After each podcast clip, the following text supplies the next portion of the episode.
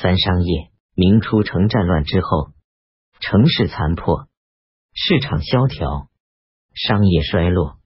明太祖重在恢复农业，对民间经济活动多加限制。一三八六年曾规定，各处民凡成丁者，务各守本业，出入邻里，必欲护之。其有游民即称商贾，虽有入隐，若钱不盈万文。超不及十贯。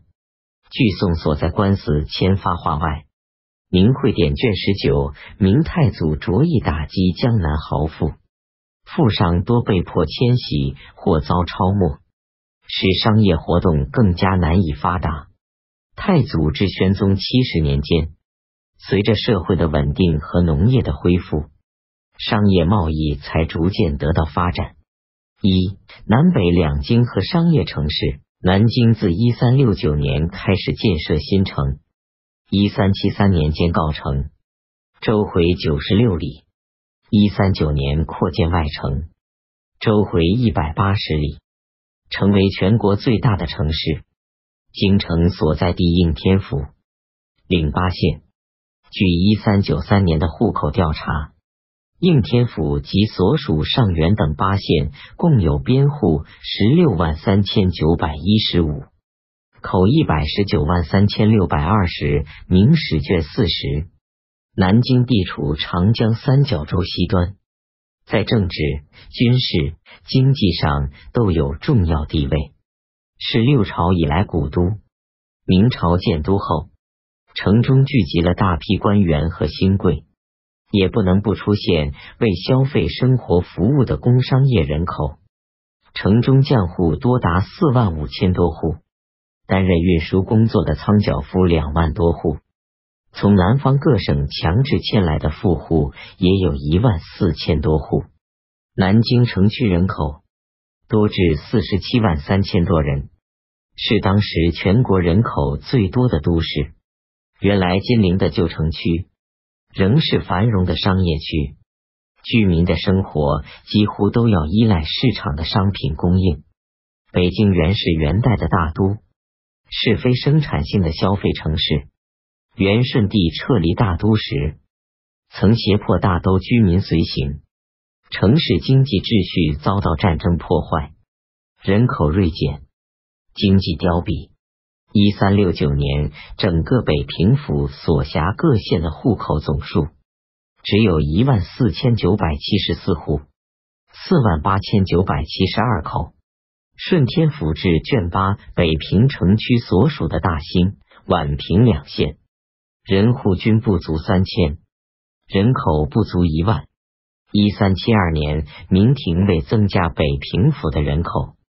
曾把山后之民三万五千多户，十九万七千余口移至北平各州县卫所，即为军户或民户，给田耕作。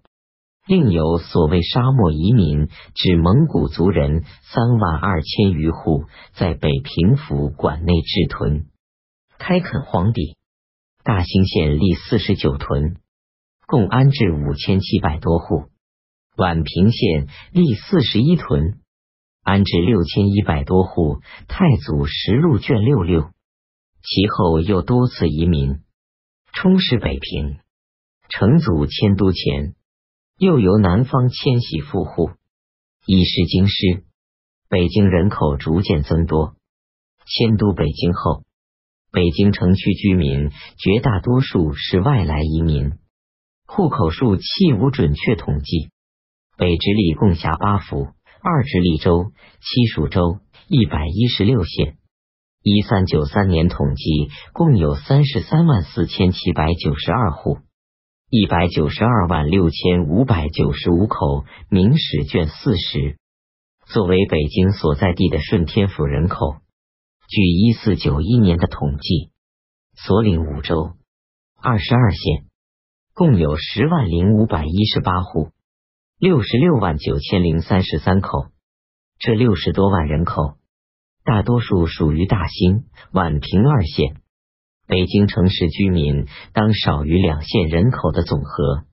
南北两京商业的发展，有相当的差异。南京地处江南经济发达地区，城市手工业、商业有着长久的传统和优越的发展条件，商品经济的水平历来高于北方城市。而北京地处内地农业区的北境，明朝建国后，与北边的蒙古连年作战，西北的商业通道也被阻塞。只有南方一条经济孔道与内地各省往来，依靠大运河输送粮食及其他物资。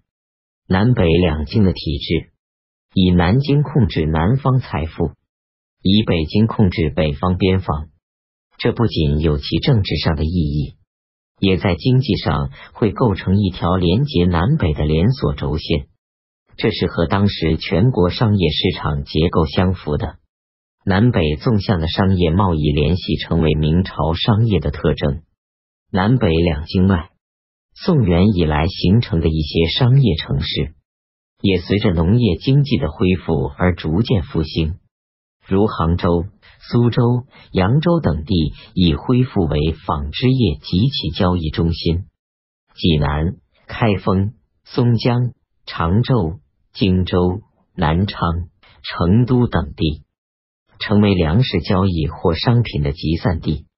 南北大运河开通后，沿运河城市如淮安、济宁、东昌、临清、德州、直沽都形成活跃的商业城市。